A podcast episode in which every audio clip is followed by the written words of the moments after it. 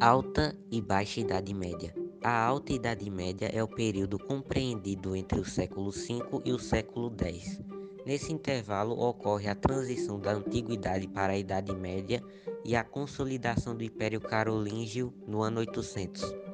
A Baixa Idade Média prosseguiu no século XI ao século XIV, quando acontecem as Cruzadas, o declínio da Idade Média passando para a Idade Moderna. A diferença entre esses dois momentos refere-se ao feudalismo, que foi formado na Alta Idade Média, mas só se consolidou na Baixa. E foi na Baixa Idade Média que o bispo Adalberon fala que só há uma casa de Deus, que é dividida em três grupos que são os clérigos, que rezam e preservam os valores morais, os nobres que combatem e defendem as terras e os outros dois grupos, e os camponeses, aqueles que trabalham com produção agrícola e sustentam as outras ordens.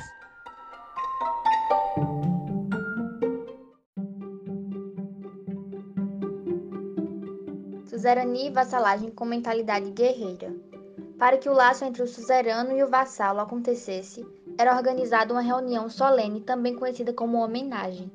Nessa ocasião, sobre a presença de uma relíquia religiosa ou da Bíblia Sagrada, o nobre que doa a terra, suzerano, e o recebedor, o vassalo, seguiam uma série de liturgias, geralmente através da execução de um beijo e da entrega de um objeto que representava o feudo. Os nobres estipulavam uma série de obrigações mútuas. O vassalo devia serviço militar ao seu suzerano, sendo desta forma obrigado a disponibilizar suas tropas sempre que houvesse necessidade. Por outro lado, o suzerano deveria garantir a proteção de seu vassalo e ceder uma parcela de sua propriedade para o mesmo. Quando houvesse necessidade, o suzerano poderia promover este mesmo compromisso com outros vassalos. Da mesma forma, um vassalo poderia se tornar suzerano de outros nobres que não detinham propriedade de terras. Por conta desse processo de distribuição de terras e a autonomia política garantida a cada senhor feudal, podemos observar que as relações de suzerania e vassalagem contribuíram para a descentralização do poder político na época. Por outro lado, vemos que essa mesma prática foi de importância fundamental para que os nobres de uma região assumissem a tarefa de proteger a mesma contra qualquer tipo de ameaça externa.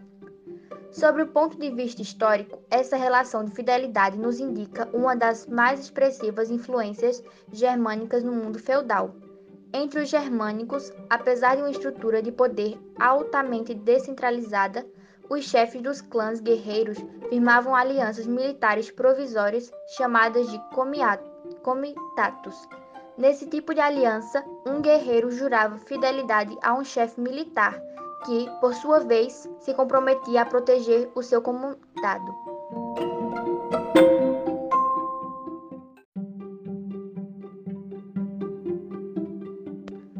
Censo: pagamento de taxa mensal pelo uso de terras camponesas.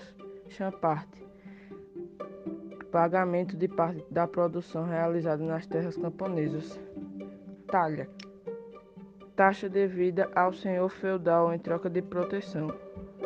Banalidades: pagamentos de taxas e impostos pelo uso de ferramentas e instalações da reserva senhorial, como moinhos e fornos. Sistema treinal de cultura. As terras cultivadas eram divididas em três porções. Por exemplo, na primeira porção se cultivava trigo, na segunda porção se cultivava cevada e a terceira ficava no descanso.